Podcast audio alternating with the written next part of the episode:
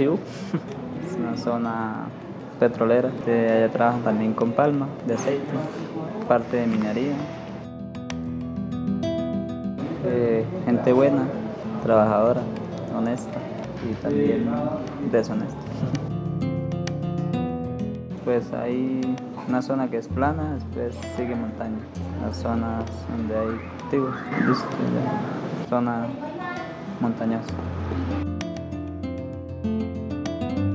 Eh, a las 7 de la mañana, termino a las 4.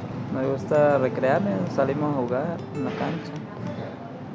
Eh, yo también sé manejar canoa.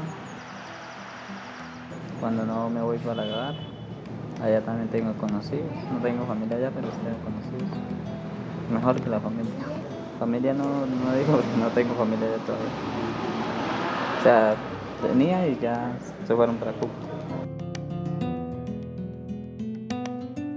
Donde mi mamá se trabaja, se trabaja el café, se trabaja lo que es, como dijera, agricultura, pero diferentes cultivos, lo que es el tomate, maíz, ganado.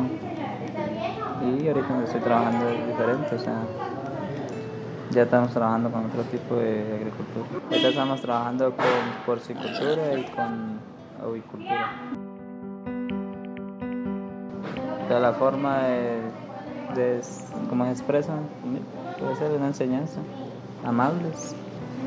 O sea, me gusta por lo que uno puede conocer, puede aprender algo que no conoce.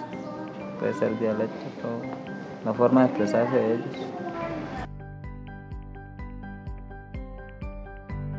Lo que siempre he querido es estar en la ciudad Cúcuta, porque lo uno es, es la familia y pues siente uno como con más apoyo, o sea, pues donde estoy también me apoyan, pero es diferente.